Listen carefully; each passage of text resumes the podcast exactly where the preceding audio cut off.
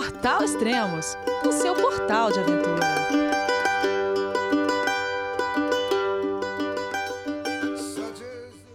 Bom dia, boa tarde, boa noite, bem-vindo a Extremos, o seu podcast de aventura. Hoje iremos falar sobre mais um capítulo da temporada 2021 do Everest. Este é o sexto episódio. E vamos falar com Alex Cruz sobre o ataque ao cume do Everest. É subindo montanha que reflito sobre a vida. Tudo faz sentido e a vida fica mais leve. Com atenção constante para me manter no caminho certo, penso como sou pequeno e grande ao mesmo tempo. E justamente por sermos só um pedaço pequenininho do mundo, posso me conectar com o planeta inteiro na palma da minha mão.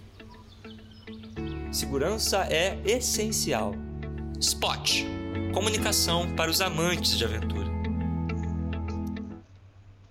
Olá, Alex, tudo bom? Fala, Elias, boa noite, boa noite não só você, a todos os ouvintes aí do Portal Extremos, é um prazer enorme estar contigo aqui, cara. Oh, legal, e agora bem mais tranquilo, né? Pô, a gente agora tá em dezembro, já passou já aqui, uns sete meses. Uns sete meses, né? Nosso tempo voa, o tempo voa, meu amigo. Mas olha, até eu estava pensando, Elias, é até bom a gente gravar esse tempo todo depois, porque eu vou te falar que assim a, a percepção que eu tenho hoje do que foi a escalada do Everest é muito mais ampla do que dias depois da escalada, né? Acho que todo mundo fala para você que a gente passa meses, né, até poder entender tudo, até digerir, entender tudo o que aconteceu, e comigo não foi diferente. Então, acho que hoje tenho muito mais, assimilei muito melhor, aproveitei muito melhor a escalada do que há poucos dias. Então, tá, acho que está no tempo certo. No tempo certo. Ah, legal, fantástico. O Alex Cruz ele foi o 28 brasileiro a chegar no topo do mundo, né? No cume do Everest. E, cara, a gente sofreu aqui do Brasil. A Gislaine, sua esposa, deu o maior apoio, acompanhou a cobertura online, era, era minha correspondente também, ajudava com informações. Então, cara, a gente passou madrugadas aqui apuros. é, Elias, inclusive, eu preciso fazer esse agradecimento público. Já te agradeci lá no passado, mas público agora. Cara, você deu um suporte muito grande para a Gi porque realmente ela estava desesperada, né? Acho que toda, toda esposa, toda companheira, família, né, fica maluca quando tem alguém lá no Everest. E ela descobriu que a melhor pessoa para ela recorrer, pedir alguma ajuda, era você.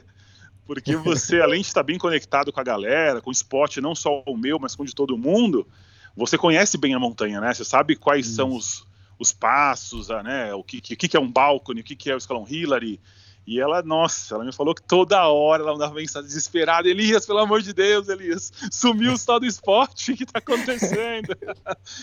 e ela falou que você deu uma força muito grande para ela, deu uma calmada boa nela. Agradeço de coração, Elias.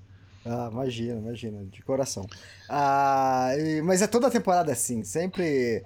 É, e sempre tem muitos brasileiros, quer dizer que tem muita família, né, acompanhando. E, acompanhando, e, é e tem esposa, tem mãe, tem avó, então você tem que tomar cuidado no que você fala, né? Porque senão você mata um do coração aqui, né? Então, é verdade, é... verdade. Lá mesmo, Elias, entre nós, às vezes acontecem algumas informações encontradas, a gente fica um pouco preocupado. Imagina quem tá aqui, né? Totalmente Exatamente. longe de tudo acontecendo, né? E seria muito fácil dramatizar, né? Colocar, fazer o que a televisão faz, os jornais fazem, né? Então, para conseguir mais seguidores acompanhando, né? Mais ibope, mas, cara, não dá, não dá. Eu penso. Porque muito. é sempre, é toda temporada, as famílias também é, ficam em contato comigo, né? Então eu não vou, né? claro. O Alex desapareceu. Não, e, e nem precisa, né, Elias? Nem precisa. não Teve um fato lá, ninguém provocou. Mas depois a gente, vai, a gente vai falar isso no decorrer do nosso isso. papo. Mas teve um momento lá que, quando a pessoa descobriu que não ia pro Lotse, ela entrou em pânico. Ela falou: não, peraí, se o meu marido não vai pro lote, algum problema muito grave aconteceu. E aí o Summit, né, que era o chefe da expedição, não queria falar o que, que foi. E aí virou uma loucura. Aí entrou até a, a noiva do Carlão, a namorada dele, entrou no, no rolo. E aí, a Olivia, o que aconteceu e tal. Enfim, mas não era nada tão grave, pelo menos, né? É, eu tenho que estar com bastante equipe de apoio, né? Corresponder, informantes, porque é, é difícil você conseguir uma informação, né? E sempre claro. aquelas informações mais complicadas, elas não saem assim. O pessoal sempre segura para ter uma é, certeza do que está acontecendo e também para não assustar a família, né? De repente não é Claro. nada, só foi um sustinho lá e Justo. você mata as pessoas. Ó, vamos dar um- Exatamente, Elias. Show de Vamos bola. dar uma, um uma resumida é, até o. Porque a gente vai. Hoje a gente vai focar no ataque ao cume, né? Mas se quiser dar uma Isso. resumida pro pessoal é, que tá é, escutando só esse podcast entender, né? Então. Legal. Ah, perdão, quer que eu, quer que eu faça um pequeno resumo? Isso. É, exatamente, manda bala. Ah, então vamos lá. Então, resumindo bastante, essa temporada Uhum. foi uma temporada bem especial que nós eh, deixamos de ir em 2020 por conta do Covid. E aí fomos em 2021, ela levou cerca de dois meses, né? Começou ali no comecinho de abril. Fizemos o trek até o campo base, primeiro, segundo, terceiro ciclo de aclimatação. Tivemos esse ingrediente que foi bastante, acrescentou muita tensão à expedição, que foi o Covid.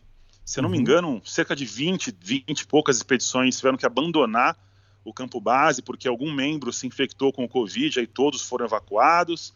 Enfim, então foi uma temporada bastante tensa, né? E nós ali, Elias, é, a gente não, nunca tinha certeza se nossa temporada ia chegar até o final. Uhum. Não só pelos problemas normais de uma expedição ao Everest, mas também porque ninguém sabia se eventualmente um de nós ia se infectar com Covid Sim. né? E, e todo mundo ia ter que ir embora. E detalhe, os sintomas do Covid, né? Febre, coriza, dor de cabeça, são exatamente os sintomas que você sempre tem na montanha, né?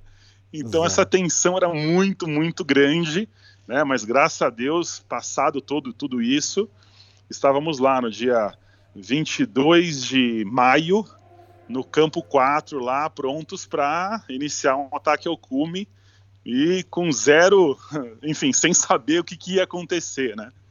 Ah, legal. Só para o pessoal se situar, quiser acompanhar os outros podcasts, é o 347, 348, 349, 350 e 351. Esse que a gente está gravando agora é 358, né? Então, é, quem quiser acompanhar a temporada inteira, é, tá tudo lá. É, o Alex sempre mandava áudios direto lá da, da montanha. Todo mundo, né? É, não, mandava legal. áudio. Quando, quando tinha internet, né, a gente conseguia mandar informações aí para deixar o pessoal a par. E eu adorava seus áudios, Alex. Você era muito detalhista, então. Ah, mas olha, Elias, eu vou te coisas- falar, era uma delícia, cara, porque assim, a internet lá, bom, já tirando uma dúvida ou outra de quem sempre pergunta, é super cara e é, e é ruim Ah, pra tá. caramba, né? Hum, Pra você ter ideia, 10 gigas de internet custavam 200 dólares. Nossa. Então, assim, a gente tomava muito cuidado. Tipo, a gente bloqueou todas as, todas as formas de abrir rede social só pra gente abrir, postar e voltar. Porque senão a internet Entendi. acabava em um dia. E o sinal também sumia, né? O tempo fechava, o sinal sumia. Só que, assim, ao mesmo tempo, eles era muito gostoso, sabe? Poxa, é, Uhum. foi, para mim foi muito prazeroso. Eu nunca fui muito de postar coisa em rede social, mas era uma delícia você postar alguma coisa e ver o apoio de muita gente, Elias. Mas, nossa, Uhum. gente que você nunca viu na vida, que você nunca, né, mandando mensagem Uhum. de apoio, não, vai lá, eu tô orando por você, eu tô torcendo por você. Era muito legal, né, ter essa interação com, com o pessoal. E muita gente também acabava se realizando, né? Poxa, recebi um monte de mensagem, o pessoal falando, ó, poxa, Alex, eu tô me sentindo aí no Everest, meu Deus, Uhum. coloca uma foto que eu quero saber aonde que eu tô agora. eu falei, tá bom, vamos colocar. Então foi bom demais, cara. Foi uma experiência maravilhosa com, eh, com esse detalhe a mais, né? Com a, com a interação da galera acompanhando, viu, Elias? Ah, legal. Eu gostava dos seus áudios porque era bem detalhado, né? Então tinha coisas que as outras pessoas não contavam, mas aí sempre no seu áudio tinha alguma informação que alguém não falou. Eu falei, opa, então, então tá acontecendo isso, né? É, o pessoal deve ter percebido que eu sou um tanto metódico, um pouco detalhista, então eu realmente não deixo escapar os detalhes. Essa é uma característica minha. Às vezes boa, às vezes ruim, mas é uma característica minha. Mas isso é normal na montanha. E outra, tinha bastante gente, então tinha vários brasileiros, né? Um ou outro acaba falando alguma coisa que o outro não quis contar. Então, Justo. você- E complementa, É claro, claro. Ou que Exato. esqueceu, ou que não viu. Tá certo, é isso aí. Exato. Show de legal. bola, show de bola. Legal, então o- vamos pro, pro ataque ao cume, né? Vocês, quantos ciclos de aclimatação que você fez? Nós temos três ciclos, né? C1, Isso. que consiste em até o futebol field, que até já, já aí já vem um detalhe interessante, né? A gente fez o C1 até o futebol field, que é no meio, mais ou menos, quase no final ali do, do Kumbu. Quando nós fomos pro C3, o, o futebol field não existia mais. Ele, ah. ele, desmoronou, teve um acidente. Esse ano teve. O, depois eu vou falar sobre isso com mais detalhes, mas ah, o clima foi terrível. Foi uma temporada muito ruim de janela de cume, de janela de, de tempo bom para o pessoal fazer logística. E um, um desses problemas era o Kumbu, que volta e meia era, entre aspas, né, interditado. Aí entrava o pessoal lá dos Ice Doctors Falls para poder arrumar o Kumbu, mas depois não, o Kumbu nem existia mais da, da, no, quando a gente fez o C3 e o C4, logicamente. O Kumbu não, o Futebol Field. É, é, perdão, Kumbu, o, o Futebol Field que fica ali no, no finalzinho do Kumbu. Depois tivemos o C2, que aí consistiu em ir até o campo 2, né? A gente tocava, depois descia. O C3, aí a minha preparação foi um pouquinho diferente da galera, e aí o Léo me acompanhou, inclusive. O Léo, putz, muito parceiro, muito parceiro, virou amigo pra vida. O Léo, que era meu companheiro de barraca nas, na parte alta da montanha, né? Porque todo mundo, a ideia era subir até o, até o campo 3, que ficava 7 mil, e depois e descer, não, não dormir. Como a minha intenção era também tentar fazer o Lotse, isso exigiria uma preparação, uma aclimatação um pouquinho mais fina. Então nós decidimos ali junto com o Carlão, com o Summit, que eu ia dormir lá. E aí o Léo dormiu comigo também lá no C3. Então foi bem bacana essa experiência, que até então foi a minha meu recorde de altitude. Né, a, maior montanha que eu havia, havia escalado até então era o Aconcagua, tem 6.962 metros, e nós ficamos ali no campo 3 a 7.050 mais ou menos. Então, a, dali em diante, Elias, era 100% novidade, entendeu? Sempre, o paredão do Lotes, que é um negócio inacreditável aquilo ali, meu Deus do céu, entendeu? Então, dali para cima, só Deus podia saber o que ia acontecer. Deixa eu tirar uma dúvida do primeiro ciclo de aclimatação. Tá. tá. É, eu acompanho, faço cobertura. Do, na verdade, faço cobertura do Everest antes de ter o Portal Extremos, né? Ah, é, sim, do, acho sim. que dois ou três anos antes, ou acho que uns quatro Legal. anos, não lembro. E antigamente, é, esse primeiro ciclo de aclimatação, até o Carlão como, como é, chefe de equipe, né, como guia, é, uhum. era comum é, ir do campo base ao campo 1, o primeiro ciclo. Por que hoje em dia se faz o futebol field? Ah, Elias, honestamente eu não sei te dizer. eu nem, nem, nem, nem, eu nem tinha essa informação. Desde que nós chegamos lá e começamos a conversar, ter os briefings sobre, sobre os ciclos e tudo mais, a gente acordou ali, combinou, claro, sempre com orientação do Carlão, que o C1 iria só até o futebol field ali no, no Cumbu. Então, uhum. honestamente, não sei te dizer por quê. Depois eu é. posso te, tirar a dúvida com o Carlão. É, preciso. Qualquer outra hora que eu conversar com o Carlão, gravar podcast com ele, eu vou perguntar. Porque... A gente tira essa dúvida, e, claro. E, é, hoje não vai ser é mais, né? Porque vez. agora não, não, existe mais o futebol field, então é, deve exatamente. ser algum outro ponto na montanha ali como referência.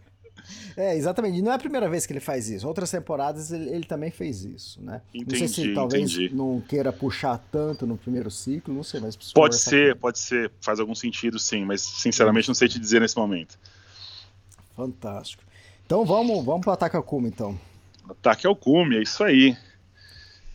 Ah, bom, quer que eu vá te falando? Bom, o ataque isso, ao cume é, é o seguinte, Elias. O plano, né? Qual era o plano? E aí a gente teve alguns percalços e, enfim, muita ansiedade. Então o cenário, Elias, é que esse ano, como eu já adiantei, ah, o clima estava bem, bem, bem agressivo com a gente na montanha.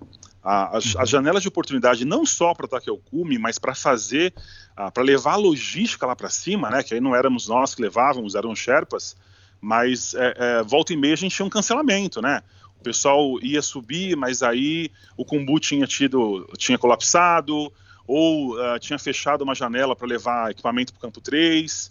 Então foi bem difícil. Tanto é que esse ano nós tivemos, se eu não me engano, só três oportunidades de um dia de ataque ao cume, que foi a primeira com o, o pessoal do Príncipe do Bahrein, né, que eles, o, o, dia auspicioso para eles, inclusive, seria dia 7 de maio, mas na montanha, a montanha não respeitou essa questão. Uh, acabou respeitou que o cume deles foi dia 11 de maio, não é isso, se não me engano? Isso. Foi dia 11 e foi um dia só, então foi uma, uma janelinha de um dia. A nossa janela, que foi uma janela horrível, que foi uma janela assim que ninguém sabia se ela realmente ia acontecer, a gente arriscou, e aí foi muito sábia a decisão do Summit, junto com o Carlão, para a gente estar tá pronto lá no campo 2 para ver se ela ia realmente acontecer. Porque era assim, Elias, a gente tinha uma antecipação de, de previsão, né, de tempo, de mais ou menos uns de 5 a 7 dias. Tá. Só que todo dia que passava, aquela previsão que sete dias à frente era boa, no dia seguinte ela ia piorando. E quando uhum. chegava o dia daquela previsão, estava totalmente diferente, estava totalmente ruim, com muito vento principalmente, né? Então ninguém sabia o que ia acontecer. Então a gente teve a nossa janela, que foi dia 23, de 22 para 23, e aí depois foi algo até inesperado, né? Acabou a temporada, os, o, o, pessoal que cuidava do Kumbu teoricamente ia parar dia 29, mas aí o Ninsday conseguiu abrir mais uma turma aí, conseguiu manter o pessoal lá cuidando da montanha e conseguiu uma janela, acho que dia 1 de junho, se eu não me engano, que foi uma turma aí, inclusive o pessoal do Mike, o Mike Posner, um cantor famoso, estava lá e foi também, enfim. Então assim, foi bem, foi bem intenso. Ninguém sabia o tá. que, que, ia realmente é, acontecer. Isso também porque tinha dois tufões na Índia lá, né? Então, e tudo. o nosso problema no dia 23 foi uma janela horrível. Por quê? Entrou um tufão no dia 22, que foi no dia anterior, né, a nossa subida, e a gente tinha informação de que ia entrar um novo tufão ah, algumas horas depois.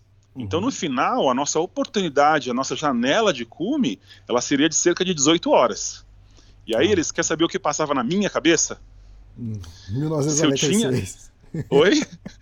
1996. Ó, Exatamente. Aquela... Você matou assim na mosca. Eu falei, gente do céu, eu vou para um lugar que eu tenho 18 horas para ir e voltar.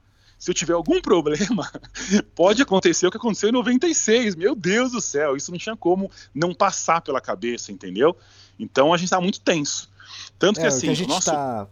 é. fazendo referência aqui é o livro do Krakauer, né? Aquele a tragédia que aconteceu em 96, que tem o livro No Ar Rarefeito e o filme também, o Everest, né?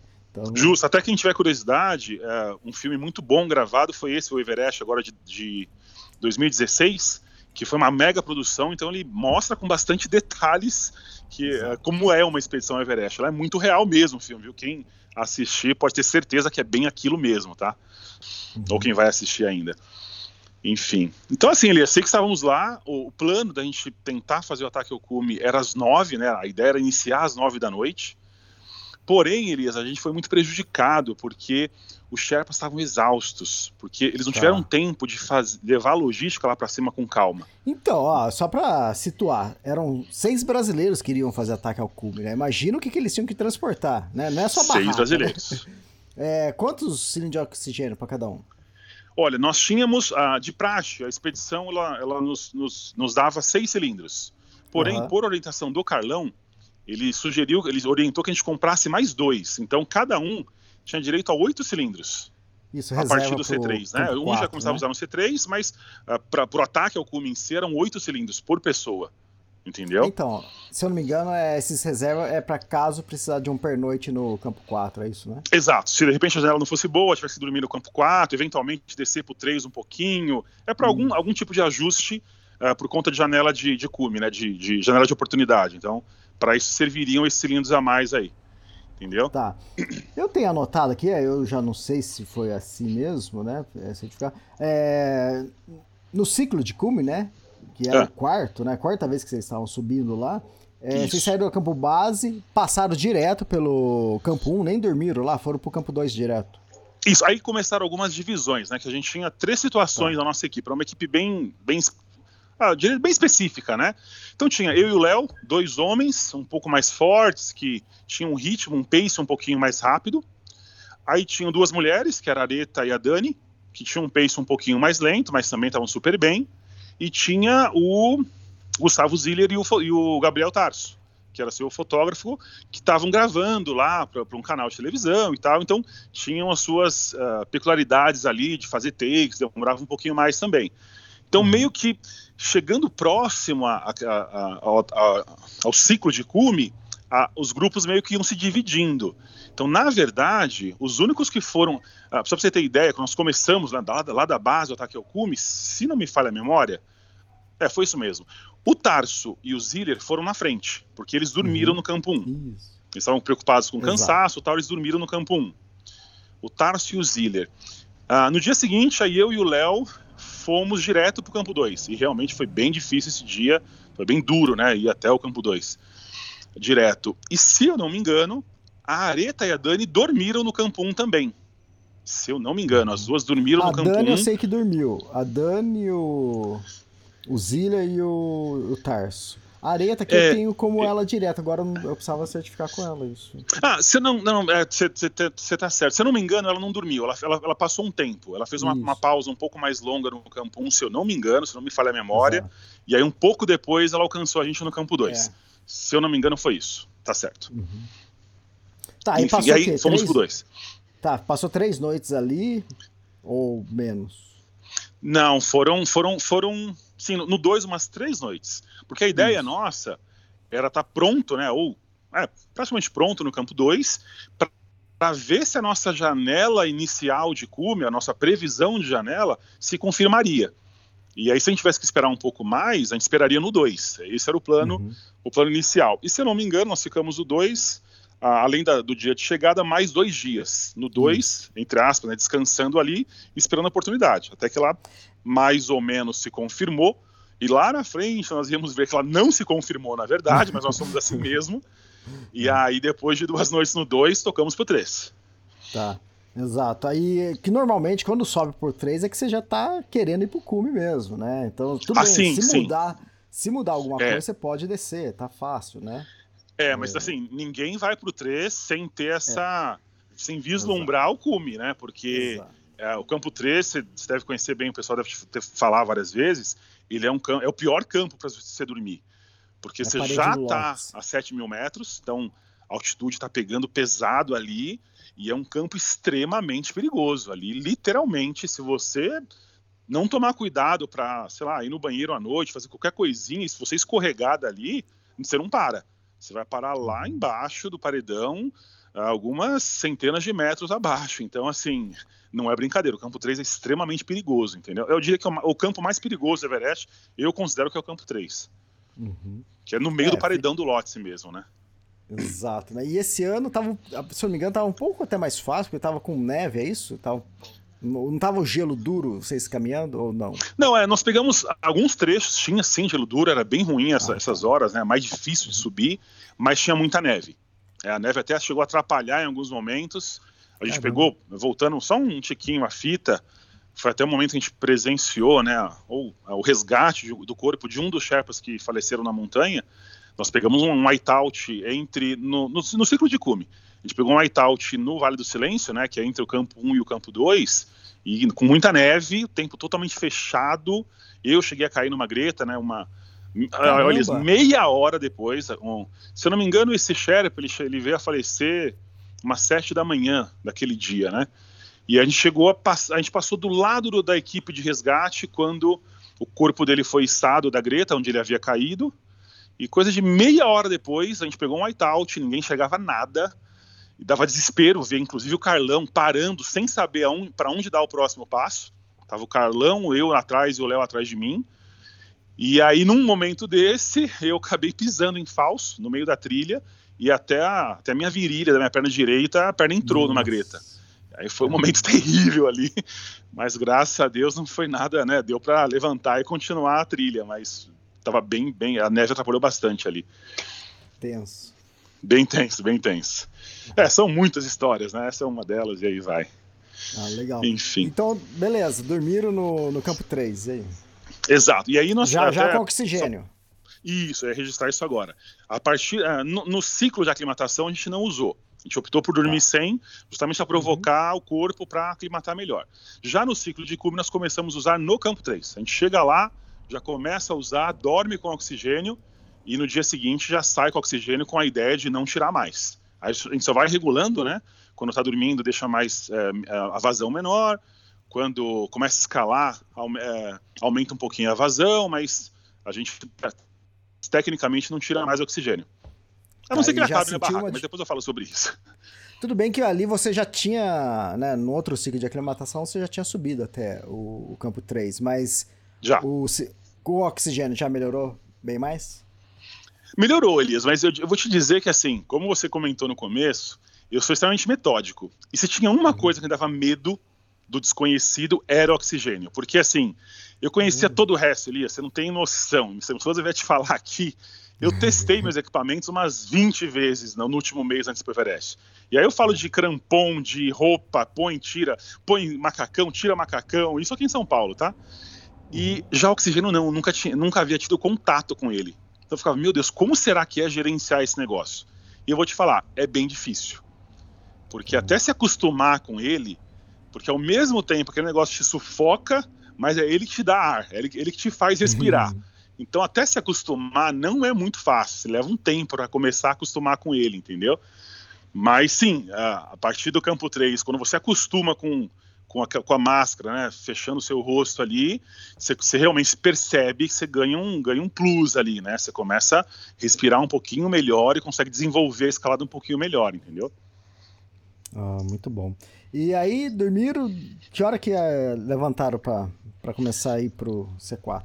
Ah, a gente saiu bem cedo, Elias. Se eu não me engano, foi algo em torno de umas seis da manhã, mais ou menos. Foi hum, bem cedinho que a gente começou a, a se preparar. Eu até fiquei bem chateado nesse dia, porque geralmente eu era o primeiro a levantar, o primeiro a estar pronto e sempre sou bem ansioso para fazer essas coisas. E nesse dia eu me atrapalhei.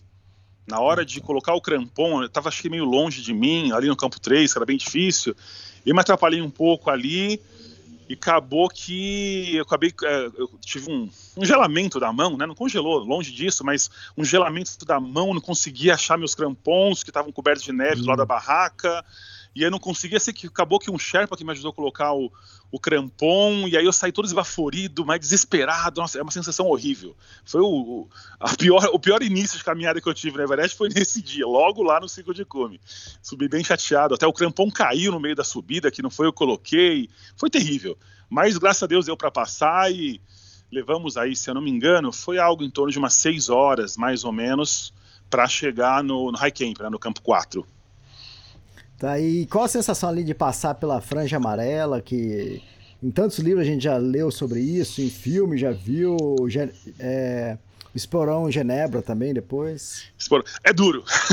a sensação é essa, é muito duro. E assim, é, são trechos, assim, é, como foram é, poucas e pequenas janelas de cume, né, de oportunidade de subir para o campo 4, para eventualmente para o cume, a gente é, acabou fazendo uma grande fila, né? Então tinha uma fila uhum. grande para passar. E nesses trechos fazia um gargalo ali. Você tinha que. Você não podia ir muito perto do próximo, né? Tinha que esperar o cara passar, por exemplo, a franja amarela, vai que ele escorrega e volta. Então, assim, a gente ficava vendo o sofrimento do coleguinha subindo e pensando, uhum. daqui a pouco é minha vez, entendeu? e assim, é, mas é interessante que assim, ah, digamos que a gente ia conseguindo manter um certo ritmo né, na subida, em partes não tão uh, que não exigiam tanto do físico especialmente, mas aí quando chegava nessa hora, Elias, era a hora, era, era a hora perdão, que você apertava o turbo e falava, agora eu vou dar tudo.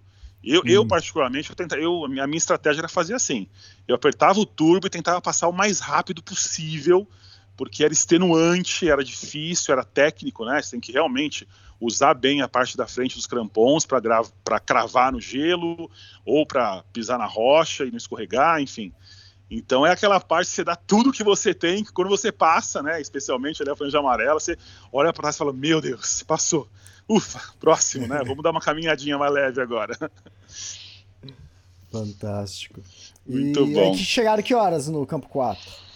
Nós chegamos no campo 4 mais ou menos, um pouquinho depois do meio-dia. A gente saiu mesmo, acho que já era umas 7 da manhã quando a gente, a gente começou a andar chegamos acho por volta de uma da tarde, deu umas seis horas de, de subida, entre o campo 3 e o campo 4. Né? E, e o vento estava terrível, estava horrível o vento no, no campo 4. Tá. E aí, normalmente, chegou no campo 4 é, é dormir pra. Porque vai, vai acordar logo depois. É, então, e aí, aí que vem os, os, problemas que nós tivemos com a questão da logística, né? Uhum. Particularmente eu fui da, da turma, mas fui o primeiro a chegar no campo 4. Só que cheguei lá, não tinha barraca montada ainda. Os Sherpas estavam meio que chegando junto com a gente. Eu lembro ah, que eu olhei ah, assim, tá. aquela ventania, aquele, nossa, é aquele mar de barraca quebrada que te dá nossa. uma má impressão, assim, parece um campo abandonado, assim, cheio de lixo, né, cheio de barraca quebrada e tal, famulando no chão e tal. E aí eu falei, tá, e agora, né, não tem uma barraca pra me proteger, tá um vento forte pra caramba, né. Eu lembro que eu só sentei de costas pro vento e falei, ah, vou esperar um pouco aqui, fazer o quê? Entendeu? E aí, uhum. um tempinho depois chegou o Léo, o pessoal foi chegando e tal, e é isso. Aí você entra na barraca e começa a descansar, né? Começa a descansar, depois o pessoal vai levar uma comida para você e tal. E é aí que começou a nossa, a nossa ansiedade, digamos assim. Porque o tempo foi passando, legal. Inicialmente, o plano era começar o ataque a cume às nove da noite mas eh, os Sherpas não estavam prontos às nove da noite. E uhum. aí ventava tanto, Elias, que eu, né, eu, eu lembro que eu falei pro Léo, Léo, eu acho que não vai rolar cume hoje. A gente, a gente vai ter que dormir aqui, mas estava tranquilo. Eu falei, ah, tem oxigênio, vamos dormir aqui mesmo. Porque estava muito vento. falei, não é possível que o pessoal vai subir assim. E, e aí, realmente, às nove da noite, o pessoal não estava pronto. Até eu pensei, não vai rolar. Porém, às nove, quem subiu, quem começou a, o ataque ao cume foi o Ziller com o, com o Tarso. Porque como eles deram dois e eles tinham uma equipe particular de Sherpas, né, os dois tinham três Sherpas só para eles, Caramba. acabou que eles aproveitavam um pouco da nossa expedição, né, da, da, nossa estrutura, uhum. mas eram mais ágeis, né? Porque uh, os três Sherpas resolviam rapidinho e já podiam ir na frente, né? Uhum. Então eles saíram às nove, se eu não me engano. Só que aí a gente teve que segurar um pouco mais ali a ansiedade, porque né, o pessoal não estava pronto, enfim, demorou um pouquinho mais. Ah, tá. Mas aí vocês acabaram saindo que horas? Era umas nove da noite, mais ou menos, o Lup Sang, que era o chefe do, do Sherpas, ele chegou na nossa barraca e falou: olha, a gente vai sair dez e meia. Eu falei, ah, maravilha, então dez e meia. Botei o relógio para despertar, mas né, não sei porquê, porque eu não dormi um segundo, né? Muito ansioso ali e tal. Lembrando com a máscara de oxigênio e tudo mais. Eu sei que 10 e meia já estava pronto a barraca, só que a gente, a gente, só foi mesmo, só saímos da barraca e começamos a andar, eu comecei a andar às 11h15, exatamente, quando deu 11h15, porque assim, Elias, depois de sair da barraca, era, era horrível você ficar parado, porque realmente você começava a congelar parado. Mesmo uhum. com o SULT todo equipado, como estava parado, né, não estava produzindo calor, nossa, você começava a ficar muito gelado. Então, assim que eu saí da barraca, fiquei em pé, você falava, vamos andar. Aí, aí desse momento para frente, que eu perdi o contato com o resto da equipe. Dali em diante era eu e o Sangue, que era o, o, o chefe que me, me, acompanharia até o cume, né? Eu só vi o Sangue e só fui ver o pessoal na volta, porque daí para frente eu já não via mais ninguém. Era só subindo, tocando para cima e aí cada um fazia a sua subida, entendeu? Uhum. E só para o pessoal é, entender, né? Normalmente é. cada, cada montanhista, cada alpinista sobe com um Sherpa, né? É que você citou que o o Zilla e o. Eles estavam com três Sherpa cada um. Falei, caramba, cara. Quem, é, quem na verdade, assim, a expedição deles foi, foi especial, digamos assim, né? Isso. Porque como eles, estavam. Filmagem, né? É, como estavam gravando para um canal e tudo mais, eles tinham que ter um apoio até para levar equipamento, essas coisas, Exato. enfim. E aí no final acaba que eles, eles foram meio que agregados à nossa expedição. Eles, originalmente eles não eram da expedição, eles foram agregados. Então uhum. eles tinham uma certa facilidade, se é que eu posso chamar disso, que eles acabavam usando a nossa estrutura mas não tinham o compromisso de resolver, de, de, de levar os equipamentos, a, a, oxigênio, por exemplo, enfim. Então até a gente sentiu ali em alguns momentos que os Sherpas meio que não, não eram muito não ficavam muito contentes com essa situação, os Sherpas da expedição, né?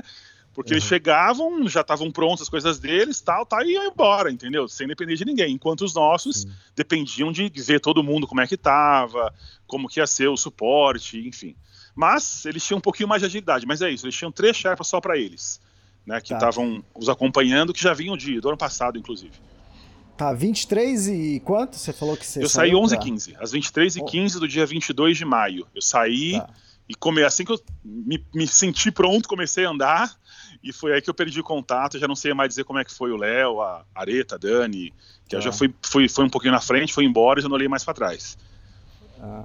E na sua cabeça tudo bem o horário, né? É porque antigamente é, subia esse horário que você, que você saiu, né? Aí o ah, pessoal sim, começou sim. a. É, eu... Aí é. o pessoal começou a diminuir para as 10, para as 9, para as 8. Justo, porque o, o, grande medo de todo mundo que começa o ataque ao cume do Everest é a, são, a, é, são as famosas duas da tarde do dia seguinte, né? O limite uhum. até hoje que paira na nossa cabeça ela é: você não pode estar no cume depois das duas da tarde. Se der uma e meia, se tiver 100 metros, você vai voltar a uma e meia, entendeu? Então, ah, para evitar que se acontecesse algum problema, alguém estivesse mais lento, para evitar problemas, o pessoal começou a sair cada vez mais cedo.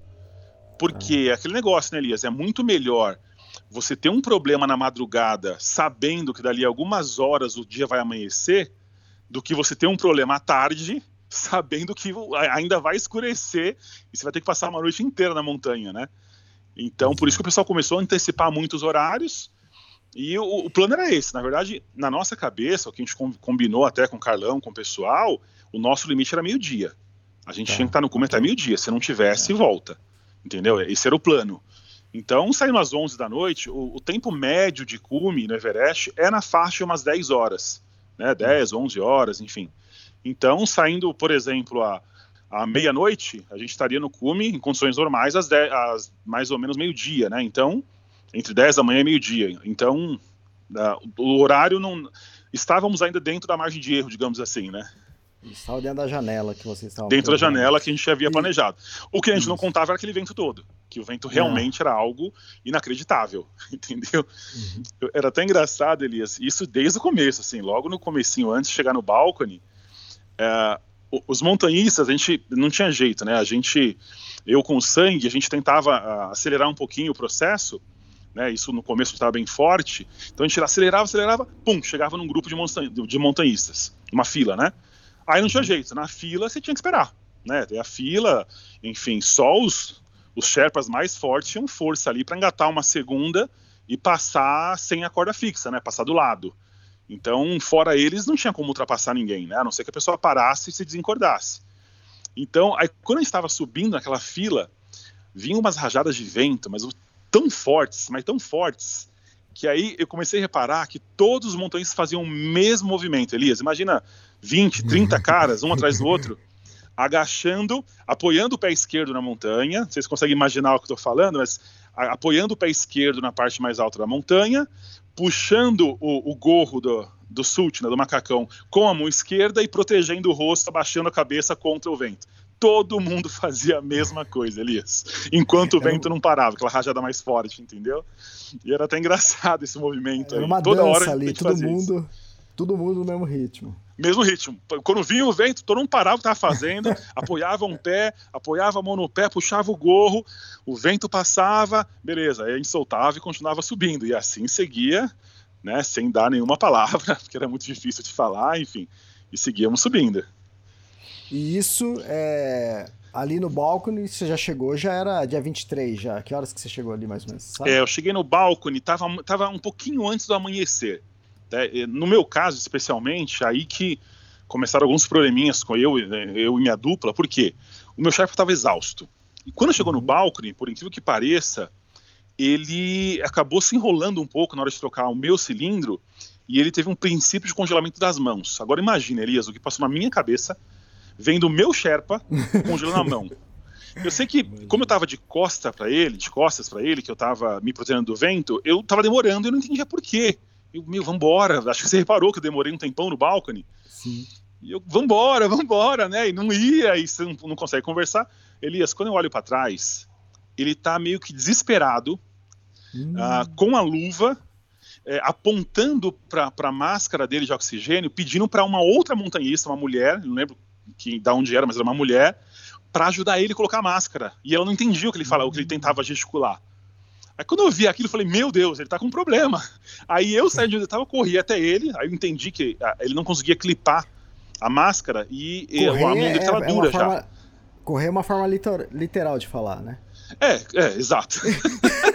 correr é dar um passo não tão lento, digamos assim, né? uns passinhos, exatamente. Alcancei ele, aí eu tirei minha luva, coloquei a massa de oxigênio dele, né? Perguntei se tá tudo ok, ele falou que tava ok, falei, então vamos, vamos embora, vamos subir que aí logo depois do balcão tem um ladeirão, né, que você vai em direção ao Comissul. E aí eu sei que o, o dia amanheceu, eu tava nessa subida pro Comissul. E aí foi realmente um momento bem, nossa, muito gostoso de ver o nascer do sol ali naquela subida. É lindo, é um negócio mágico ali, Elias. É espetacular aquele, aquele trecho. Além de toda a beleza, aquece o corpo, né? Aquece, não, de todas sem as formas. Aquece. sem dúvida, sem dúvida. É, até teve uma passagem interessante nessa subida para o Comissul, como, como eu disse, meu chefe estava muito cansado, coitado, o sangue estava bem exausto. E aí uhum. chegou uma hora que, assim, ele, ele começou a não conseguir mais alcançar o pessoal da fila da turma de cima. Ele começou a ficar meio para trás, e eu atrás dele, meio que empurrando, né? Vambora, vambora. Uhum. Aí chegou uma hora, ele ficou irritado, Elias, com ele mesmo, assim, entendeu? Poxa, ele parou, e eu não entendi porque que ele parou no meio de um lugar bem íngreme. Ele parou, parou, parou, tirou a luva, mexeu alguma coisa no bolso, Aí, daqui a pouco, ele me ofereceu uma, aquelas, aquelas barrinhas de goma de carboidrato. Ele me deu uma, comeu uma, deu dois minutinhos. Elias, ele saiu num pinote, mas ele, ele quase correu na montanha. Então, assim, o que, que, eu, que eu pensei? Ele, tá, ele tava irritado, ele tava fraco. E aí ele parou, tomou um, uma poção mágica ali, que foi a barrinha de carboidrato, e começou a subir correndo. Eu falei, meu Deus, agora já era, eu vou ficar para trás. Eu não consigo acompanhar o cara.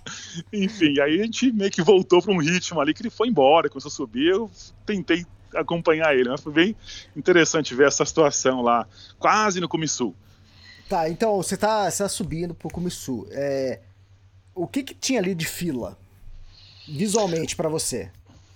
Ah, então, como eu te disse, Elias, as filas elas eram, digamos que temporárias, não era, não era todo o tempo que havia fila. Então a gente ia subindo, tentando ganhar tempo, até encontrar um pessoal um pouquinho mais lento. Aí a gente seguia um tempo atrás daquele pessoal, e eu confesso para você, era uma sensação até que gostosa, viu? Era bom pegar fila. Porque imagina, você tá morto ali subindo, né? E eu não queria deixar o ritmo do, do Sherpa, ele subiu e eu, eu indo atrás dele, mas morto. Aí quando você chegava numa fila, Elias, dava aquela sensação, ah, não tenho mais o que fazer, agora eu tenho que esperar um pouquinho. Então dava um alívio no coração até, sabe? quando uhum. pegava uma fila. Mas geralmente eram filas assim de uma, duas expedições. Então a gente tá falando de, assim de oito, doze pessoas. Tá. É, Aí isso, isso porque... seguia por um tempo, até que de repente essa, essa turma acabava parando para se alimentar, para arrumar equipamento, alguma coisa, Aí a gente às vezes passava, de vez em quando era ultrapassado, porque a gente também fazia umas, uhum. umas paradinhas, né, para arrumar equipamento, comer alguma coisa, tomar uma água, enfim. Então as filas eram pontuais, assim, em alguns trechos a gente tinha essas filas e depois seguia um tempo sem fila, até o balcony. Aí quando chegou, tá. perdão, até o escalão Hillary. Aí lá o negócio complicou um pouquinho. Então, a gente está falando que essa janela que vocês estavam subindo era uma das mais concorridas, que tinha mais gente é, porque a primeira só foi o príncipe lá e mais alguns, né? E depois, é, essa janela que vocês foram tinha muita gente. Eu tenho o um número aqui atualizado é, do Himalaya da, Database, né? É, nesse dia chegaram ao cume, né? Quer dizer, tinha muito mais gente, porque muitas pessoas acabam desistindo. É, chegaram ao cume nesse dia, no dia 23, 164 pessoas. Eu acho que foi isso mesmo. É, foi muita gente, Elias. É. E eu, eu imagino que metade disso, a, o dobro disso tentou fazer o Acho que metade deve ter desistido. Entendeu? Foi então, muita é, gente. No, mas no total, é, é. chegaram ao cume 472. Isso aí sempre muda um pouquinho, é, mas o que o número hoje que tem hoje é 472 pessoas nessa temporada que chegaram ao cume do Everest. Né? Então. É, Justo. Só... É, se você se, uh, fazer uma conta bem por alto, assim, né? Estimando bem por alto, Uh, teve a janela do Príncipe, que foram poucas pessoas, né? Foi mais a turma do Príncipe, algum ou um ou outro que acompanhou o Príncipe. Teve a janela pós, uh, pós-temporada, né? Que foi a janela do, do Ninsdai, que foi dia 1 de junho. E a única janela no meio da temporada foi essa. Então, realmente, a maioria foi nesse dia. A grande massa foi nesse dia. Cara, entendeu? eu tenho aqui, no dia 23, duas pessoas, um americano. Quem não é o cantor, né? É o Kai Van. Não. É um americano canadense também. Ele, eles chegaram às 19 horas, cara. Como assim? Não, não 19 horas no cume, né? 19 horas no cume. Algumas pessoas é. chegaram, três pessoas chegaram às, é, às 3 e 10, cara. Que loucura. Então, provavelmente, Elias, foi um dos malucos que eu lembro que eu reparei, óbvio, não sei se foi ele, mas eu lembro que eu reparei. Eu tava quase chegando ali no, no C4 de volta e eu vi gente subindo, assim, é, é, em direção ao balcone ainda. E na hora eu falava, meu Deus, o que que você tá fazendo? Entendeu? tá na hora de voltar. enfim, eu fiquei impressionado, enfim, fiquei com medo pela pessoa, entendeu? Mas, sim, enfim. Sim. Ah, a gente tá acelerando aqui, a gente tá ainda, ainda tá. Já passou o Comissu ou não? Não, ainda não. Uh, tem até um ponto tá. bem interessante no Comissu, Elias. Tá, pode falar. Bom, Comissu é o seguinte: é, é a hora que você começa a acreditar de coração até uhum. então, ali, você não sabe o que vai acontecer. Você está subindo pro, pro está subindo pro, pro balcone, nossa, tem muita gente na sua frente, poxa, a gente demorou para sair, tinha, ah, você olhar, nossa, a gente olhava para cima, assim, e via aquela luzinha, aquela lanterninha lá em cima, você fala, meu Deus, olha onde esse cara tá. Até eu alcançar ele, entendeu? Tipo, o primeiro da fila, sei lá quem que era, nossa, vai demorar muito. E subia. Então, assim, você não sabe o que vai rolar. Se o, se o tempo vai piorar, se o vento, se, se, o seu corpo vai, vai se manter ali naquele ritmo. E aí, assim, eu digo, quando você chega no cume sul, você tem uma visão, né? Que assim, é, quando você chega no Comissul, meio que você dá uma baixada, né? Você, você desce um pouquinho, anda meio que meio lateral. Tá. E, então, assim, você consegue do Comissul ter uma visão meio que do caminho até o escalão Hillary. Você já consegue avistar a fila no escalão Hillary, que aí lá é, sim é uma fila bem grande. É do Comissul normalmente que o pessoal faz as fotos ali, que aparece o pessoal indo. aquela fila no, no escalão Hillary. Né? Exato, né? é lá mesmo. Então, no Comissul, você tem aquela sensação de que vai dar, entendeu? Tá, eu, legal. pelo menos, tive isso muito claro para mim. Foi um, foi um momento bem especial, assim, que eu falei, gente... Ah, sim, e antes, né, conversei muito com o Carlão sobre isso, e na minha cabeça eu dividi a expedição, ah, o ataque eu como em três partes, tá. né, e mais ou menos três horas e pouquinho para cada uma. Era o que eu tinha legal. na minha cabeça de estratégia, né, de planejamento. Então, três horas no balcone, três horas Cume Sul e mais três e pouquinho Cume. Então, é, essa era a minha a divisão mental do, da escalada. Então, quando eu cheguei no começo, eu falei, poxa, já foram dois terços. E Puta quando eu ouvi, assim, já conseguia meio que ver o caminho para o cume, dá aquela sensação, eu acho que vai rolar, eu acho que vai dar. E aí vem aquele gás, né? Nossa, agora, agora não paro. Ninguém me para agora, eu quero, eu quero ir. Entendeu? Então, é bem gostoso chegar no começo e ter, assim, fora a vista que é maravilhosa, né? Você já tem uma visão, praticamente você está acima de todas as montanhas da região ali. Então a vista é maravilhosa e você consegue também ter uma visão bem clara do caminho do cume, né? Tá. Bom, você não teve lá antes, mas você viu o filme, você viu fotos, um monte de coisa. Um milhão você de passando... vezes. Imagina. Um milhão de você vezes. Pa... Você passando ali no escalão ele, ele desmoronou mesmo? O que aconteceu? Ele tá lá, é neve, tá Sim. por cima? Não, é que assim, o escalão Hiller, ele tinha uma grande pedra. E o grande obstáculo do escalão era essa pedra. Que o pessoal tinha que. Você começa a subir um, um trecho de, de, de rocha, aí tinha que trans, né, ultrapassar uma, uma pedra bem grande, que isso era bem difícil, e aí você tinha vencido o escalão Hillary. Essa pedra caiu do terremoto, puxa, não vou lembrar o ano, acho que 15 ou 16. É por aí. Você deve saber melhor que eu. Quando, quando teve o terremoto lá. Sim. Essa pedra caiu. Então, o escalão ficou menos técnico, menos difícil. Continua uh, uma parte até que bem íngreme até, de rocha, mas ele ficou mais fácil do que antes. Isso é fato. Entendeu? Uhum. Essa é essa questão do escalão Hillary. Ficou um pouquinho melhor porque essa pedra caiu junto com o terremoto. É, vamos deixar o nome de escalão Hillary, né? Vai. É, o, nome continua. Mas não é fácil, não. Eu tive um problema bem grande é. na volta lá, viu, Elias? Não, não é ah, é? fácil, não. E até, uh, não sei se, eu ia, se você ia perguntar isso, também foi logo depois do Comissul que a gente meio que começou a ver corpos, né? A gente, hum. na verdade, nós vimos um próximo do balcone, mas era tá. de alguém que faleceu em 2019, o corpo estava lá ainda bastante exposto ainda. Uhum. Uh, tinha um americano que estava ali próximo do Comissul, pouquinho depois do Comissul, que também estava bem perto da, da, trilha, assim, bem perto da, das cordas. E o último que nós vimos, né, infelizmente, os dois que faleceram nessa temporada, os dois ocidentais que faleceram nessa temporada, é, foram esse americano e um suíço. E ele estava na base do escalão, Elias, bem na base mesmo. E ali era um uhum. momento bem pesado, assim, sabe? Porque quando estava na fila ali do, do escalão Hillary, você não tinha como nem rápido, você tinha que ir devagarzinho. E você ficava olhando o pessoal bem num trechinho onde começa o escalão, uh, o pessoal pisava na rocha e escorregava ali. Então, volta e meia, alguém batia os crampons ali, escorregando, dava a impressão que escorregar ia cair em cima do corpo. Era um negócio terrível entendeu? Enfim, então era um momento bem, bem triste ali, bem tenso por conta disso. A gente tinha um, um corpo ali lembrando a gente de que uh, poderia ser a gente, né? Então é inevitável não passar isso na cabeça, entendeu? Exato. É, porque muitas vezes é, oh, essas pessoas que morrem na montanha, né, né nessa região, é, a maioria é na descida, né? Tudo bem, às vezes isso, acontece é... também na, na subida. Né? É, não, esses dois foram na descida, eles, eles faleceram na descida. Isso, é. eles, eles acessaram, chegaram até o cume e, pelo que, que eu fiquei sabendo lá no, com o pessoal, eles faleceram de, de realmente exaustão, né? Não aguentaram é. a descida. Um estava na base do escalão Hiller e outro um pouco depois do cume sul. É. Enfim. Tenso, tenso, tenso. Muito tenso, muito tenso e passa um monte de coisa pela sua cabeça, enfim. Escalão Hiller, você estava mais ou menos que horas passando ali? Ah, agora a hora vai ser. Ah, mais ou menos. Horas, seria, devia ser umas. Amanheceu um, um, pouco antes do comissor, umas sete.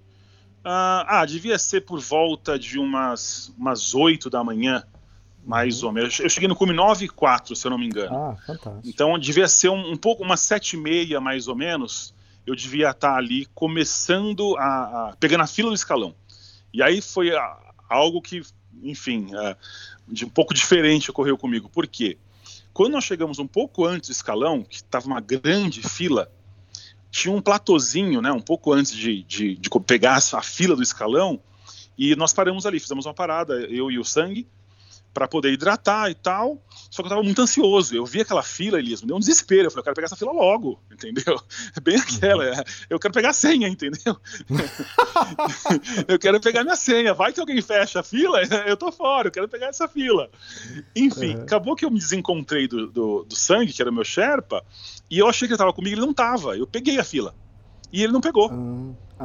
Só que depois você já, você já pegou, você vai embora, né? E assim, e ali assim, a fila tava bem, devia ter, poxa, ali devia ter umas 40, 50 pessoas na fila, tinha muita gente nessa fila do escalão. E era um gargalinho ali, o, escalão era um gargalo. Inclusive encontrei o Gabriel lá, ele estava descendo do, do cume, inclusive, e assim, é, só passava um, ou subindo ou descendo. Então ficava uma negociação ali do pessoal voltando do cume que, que saiu mais cedo e a gente tentando subir e tal, era bem chato esse pedaço, né? Resultado, quando eu consegui ultrapassar o escalão, eu não podia ficar parado esperando, né? Ainda mais olhando para o cume ali, a coisa de, uhum. sei lá, do escalão. Depois você vence o escalão, eu acho que dá uns entre meia hora e 40 minutos para o cume. E aí, Elias, não, realmente não tinha nada que me parasse ali. Eu falei, eu vou embora. Eu passei o escalão, nem olhei para trás, foi embora pro cume. Entendeu? Ah, resultado, cheguei sozinho no cume. Chegou sozinho, cara? cheguei sozinho no cume. Tá, ó, eu tenho aqui, ó. Você foi a pessoa. a 106 naquele dia a chegar no cume, às 9 Ah, legal, sozinho. não sabia, 106. É, antes é, de você, chegou às 9 horas é, uma pessoa, né? Da Suíça. Aí depois, às 9h15, chegou uma outra turma. Aí o, aqui eu tenho anotado que o Sandy chegou às 9h15. 9h15? É. É, o, o, no caminho lá, assim, o, qual foi a minha percepção? Quando eu cheguei, ele, ele não foi junto comigo. Eu fui embora, tal, uhum. cheguei no cume, foi maravilhoso e tal, já conto até com, como foi chegar no cume. É. Mas eu me vi sozinho, falei, ah, tudo bem, comecei a fazer meus vídeos e tal, e só depois de um tempo que eu fui me dar conta que falei, eu preciso do meu Sherpa, cadê o cara? Entendeu? E foi engraçado que, assim, até contando a, a, já um pouquinho da volta, né? Quando eu me dei conta, falei, pô, tô muito tempo aqui no cume, fiquei um tempão lá em cima.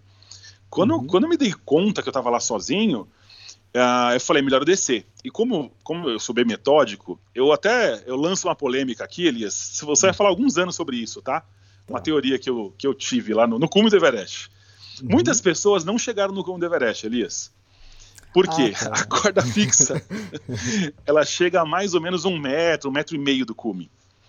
E muita gente chega ali no, digamos que no, na região do cume, né, no platôzinho do cume ali, senta exausto e já desce. Tira uma foto e desce. Entendeu? Mas se você for parar a pensar, ela não chegou no cume, ela chegou a um metro do cume. Entendeu? é muita sacanagem. Então, e aí, é que, que eu cheguei ali, eu falei, não, eu tenho que ir para o cume. Eu, eu vim aqui para chegar no cume do Everest. É, eu você me fez desclipei. um vídeo no cume, né? Justo, eu, eu me desclipei. Sudei é. mais uns passos. E até foi interessante, tinha. Uh, o Calão falou que alguns anos atrás, alguém colocou lá, acho que foi 19 alguém colocou uma estátua de um, de um príncipe lá da região, não sei se é nepalês ou de algum país próximo ali, do Tibete, sei lá. Eu sei que tinha uma estátua bem fixa, bem firme, de um, uma estátua assim, de, de um homem, assim, né? Eu apelidei carinhosamente de Santo Antônio. Falei, ah, eu vi um Santo Antônio ali, eu falei, eu vou me agarrar nele para não cair, né? Para me segurar para não cair na China, né? Porque lá tem um. É bem íngreme do lado da China, né? Eu sei que eu sentei do lado, me agarrei no Santo Antônio, coloquei uma perna para a China, uma perna para o Nepal e comecei a fazer meus vídeos. E fiz vídeo, minha esposa tá falando que eu dei até palestra, entendeu? fiz vídeo motivacional, fiz vídeo com a GoPro, fiz foto, e tô lá feliz da vida. Até me dar conta que sozinho, né, Elias? Aí quando uhum. eu fui descer, é, tem muita bandeirinha lá, mas muita bandeirinha dessas bandeirinhas de oração né, nepalesas lá, da cultura deles. Elias, meu crampão enroscou umas bandeirinhas, eu tomei oh, um louco. capote no cume, Elias. Nossa! Mas um cap... e, eu, não, e o pior, eu, eu tomei um capote gravando, eu tava gravando. Uhum. E até mostra, eu. A câmera ficou toda meio maluca. Eu dei uma cambalhota no cume do Everest. Tudo bem que, que, graças a Deus, a parte nepalesa não é tão íngreme. Então eu tropecei ali, a, o crampão enroscou nas bandeirinhas, eu dei uma cambalhota, caí sentado. Você deu uma de vampeta, pô. Oi? Você deu uma de vampeta, que deu uma cambalhota lá na, na rampa do palco. Quase isso. Não foi voluntário, mas enfim. E aí você que eu caí sentado já ofegante, né? Pô, você tá 8 mil metros, quase 9 mil metros, né? E aí que eu me dei conta, falei, eu preciso descer. Eu preciso descer, eu tô sozinho aqui e tal. E aí foi que eu, né? Uh, e foi nesse momento que eu percebi que eu tinha congelado meu olho esquerdo. Entendeu? Hum. Então tá. aí os meus problemas, a descida me começaram, entendeu? Tá, espera um pouco, espera um pouco. Mas e aí? Você chegou lá. Qual a sensação de estar tá ali, dever cumprir, tirou um peso das costas? O que, que é? Você tá. Ou não dá ah, Elias, pra pensar olha, muito? É difícil ali? explicar, mas é uma sensação única, maravilhosa, assim, é sublime. Entendeu? Eu lembro que eu chegando assim, eu não acreditava. Eu tava nos últimos passos ali, vendo aquela turma toda no cume, já tem umas. Né, no cume, quando eu cheguei, devia ter umas 10 pessoas mais ou menos lá, uhum. naquela região ali. Eu falei, meu Deus, eu tô chegando no Cume do Everest, eu andando, não, eu preciso chegar, vou chegar, tô chegando. E é uma sensação única, assim, uma emoção. E assim, eu sei que na hora, assim, para mim foi inevitável, assim. Eu pensei muito em Deus naquela hora. Sim. Entendeu? Você fala, poxa, faz sentido, né? Deus realmente, Deus existe. Se você vê uhum. aqui, é maravilhoso, é lindo demais olhar lá de cima. Você não vê nada acima de você, né? Você só vê aquele monte de, de montanha nevada, e até, se tiver algum terraplanista me ouvindo, fico, à, fico à disposição para trocar uma ideia com os caras, entendeu? Deu para ver assim, o, o Cristo Redentor de lá? Não, o Cristo Redentor eu não reparei, não. Acho que os braços não são tão grandes assim. Ou eu que Essa não estava terra... muito bem, porque o meu olho estava prejudicado. Plana, mas... Acho que dava para ver, pô. Não é? Mas assim, uma coisa que realmente eu não sei se é uma visão ou se é uma sensação, mas tá. eu consegui ver a curvatura da Terra. É uma coisa que eu fui pensando nisso, né? Que eu já ouvi falar que Raineri, pessoas já fizeram. Isso, Rodrigo Raineri disse a mesma coisa. E eu discuti uma vez com ele, né, no bom sentido, né? Que não daria, que não daria para ver, porque seria muito baixo ainda. Dizem que acho que precisa de ser, acho que, sei lá, 20 quilômetros acima ou 40, pra ver. não sei. Então, é, é que eu te dizendo, eu não, eu não sei se é uma sensação. Eu, eu lembrei disso, eu fui pensando nisso, né? Então tava na minha cabeça já. Então, assim, a sensação que eu tive é que dá para ver. Não, não, uhum. assim, não sei se eu vou saber explicar, não olhando para frente, olhando para o lado. Meio tá, que você olhando para você não vê o horizonte Legal. reto. Dá uhum. para ver uma leve curvatura no horizonte para as laterais, assim, sabe? Olhando para direita e esquerda. Sim. Então, é um negócio fantástico. Então, a sensação é única. Se sente literalmente próximo de Deus ali, né? É, é, é um negócio fantástico. Tanto que eu dei uma entrevista para Record e aí o pessoal perguntou, né? Define seu cume em uma palavra. A palavra foi Deus, entendeu? Que não nada. A, a, sensação de gratidão por Deus ter permitido que eu chegasse até aquele momento, até, até aquele lugar, foi algo indescritível, Elias. E, sem dúvida, passa um filme na cabeça assim, de todo esforço para chegar ali, que não foram dois meses, né? Foram anos de preparação para chegar até ali, muito esforço. Então, a sensação é maravilhosa, Elias. Maravilhosa, maravilhosa. Fantástico. E o lance, é, realmente, pode até ser que, que dê essa sensação mesmo, de que veja o início, tipo assim, um pouco da cobertura. Talvez o que o pessoal fala que precisa de, acho que de 20 km para ver, acho que é uma um visual mais certeiro, né? Que um mais, mais claro, pode ser, pode mais ser. claro. Ou né? pode, pode, ser só uma isso. sensação, porque você tá sem oxigênio ali, né? Então, é. mas enfim, a, a, sensação é maravilhosa. Eu desafio quem não, quem acha que é mentira, a subir lá e comprovar. Então Exatamente. fica assim. Eu desafio, ó, sobe lá e comprova, depois você me fala. E sem GoPro, sem foto de GoPro, senão até aqui na, no, no nível do mar fica a curvatura. Fica né? curvado, é verdade, verdade, é isso. Enfim. É, fantástico. Quanto, quanto tempo você ficou lá no clube? Alias, então, na, se eu não me engano, na minha conta deu uns 40 minutos. Do momento que Legal, eu cheguei, bastante. aí teve esse desencontro com o Sherpa. Ah, teve até um negócio engraçado. É, quando, eu, quando eu caí, quando eu tomei um capote uhum. ali, eu percebi que o meu olho congelou, meu olho esquerdo. Isso já é um problema que eu tá. tenho, já não é de hoje. Um, eu tenho um descolamento de retina, então ele congela mais fácil mesmo. Foi a segunda vez que congelou meu olho. Ele havia congelado na Concago alguns anos atrás. Uhum. Então me deu um desespero, eu falei, preciso descer. No que eu começo a descer, eu acho meu Sherpa. E eu te pergunto, o que, é comum de acontecer no cume? Quem tira foto de quem? Pelo que você sabe. É, o Sharp tira, tira então, de você, né? é o normal, né? Ali não. Quando eu tô descendo, já tinha feito foto, vídeo, selfie, de tudo no cume do Everest. Aí eu tô descendo, aí vem o Sherpa. Wait, wait, wait, espera. eu também quero chegar no cume. Ah, aí eu, poxa, não, tem toda a razão. Né? Ele, eh, foi a oitava vez o sangue, que era o Sherpa que me acompanhou. Caramba. Ele falou, pô, Foi a oitava vez dele. Mas é especial também, né? Falou, eu esperei um pouco. Não, beleza, vai lá então. Ele subiu, daqui a pouco ele desceu, Elias. Aí ele virou bem, com essas palavras, desse, com esse sotaque até. Alex, your camera, high quality. Take a picture, please. Ah, aí você teve que subir de novo. aí eu falei, não, você tá de brincadeira comigo. Coitado, ele, ele tava só de celular, o celular congelou uhum. o celular dele. Ah. E ele me viu com um monte de GoPro, tava com a GoPro normal, com 360, mais o celular, ele pediu pra tirar foto dele. Aí, na verdade, eu só virei, não subi de novo, não, eu só virei, né, pro cume, ele subiu um pouquinho, ficou ali no platô do cume, eu tirei umas fotos dele. E falei, ok, agora tá tudo certo? Tudo certo. Então tá, agora vamos descer. Agora vamos embora, porque enfim.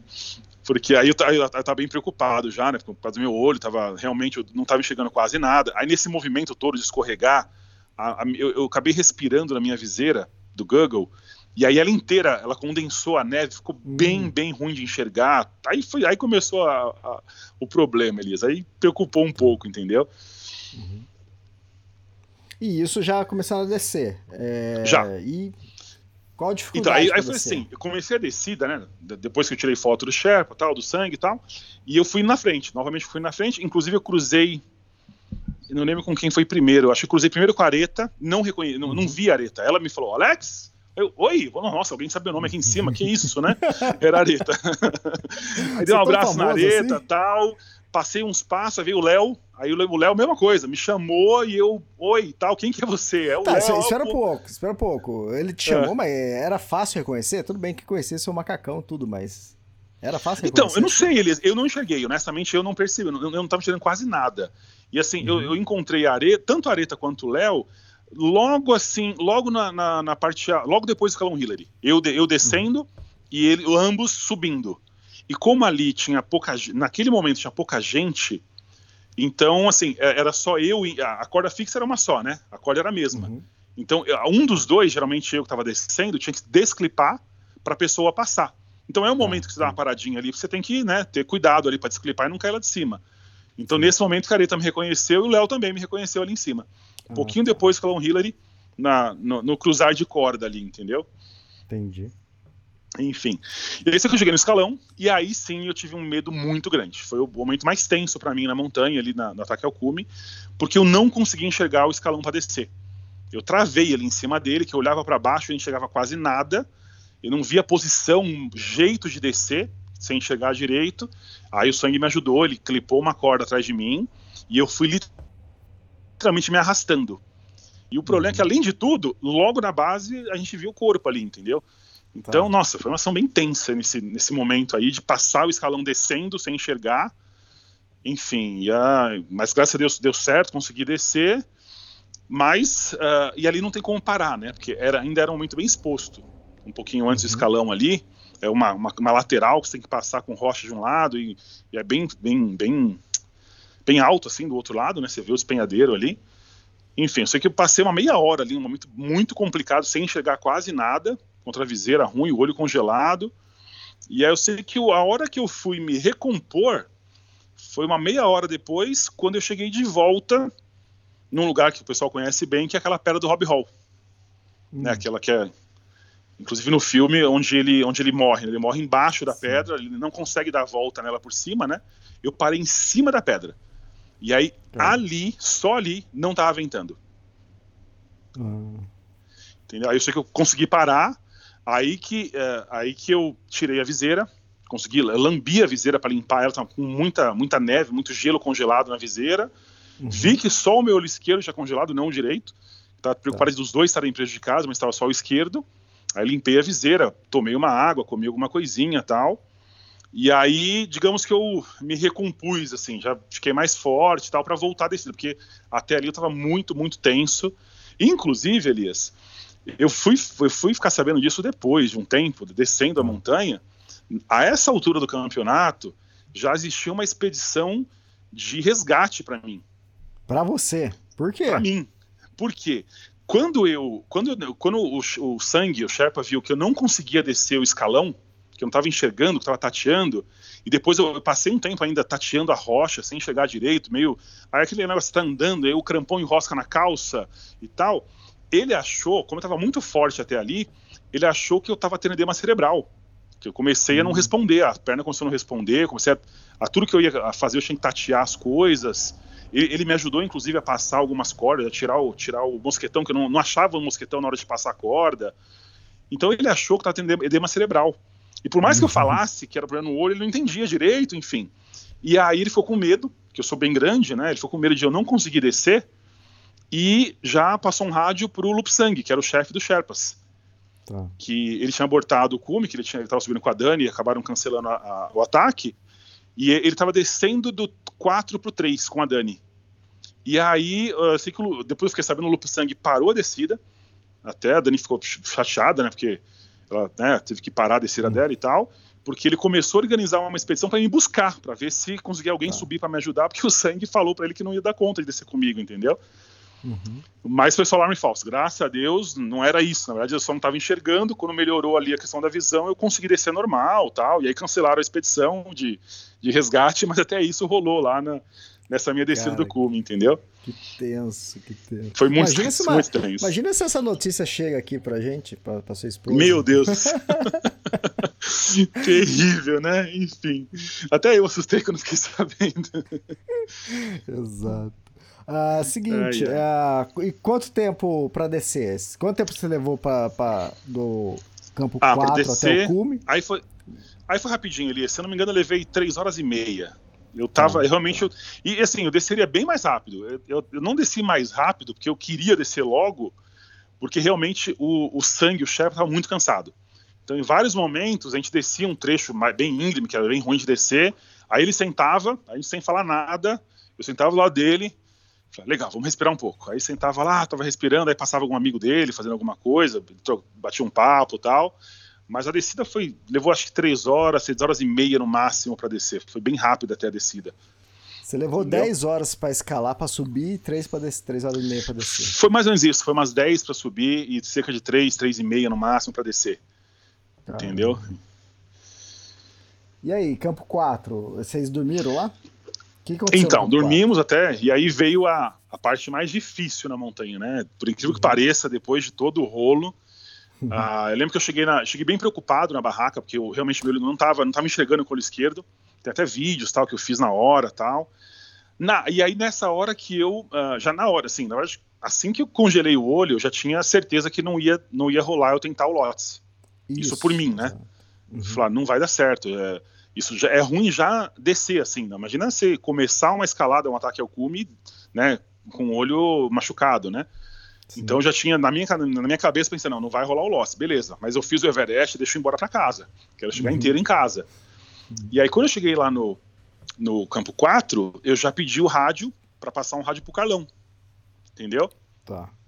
Aí passei o rádio e tal, aí até o Carlão falou, Alex, mas, meu, você tá certo na decisão que você tá tomando, até porque eu ia te desencorajar a tentar o Lotse, porque tá vindo o tufão da Índia mesmo e o clima vai fechar daqui a pouco.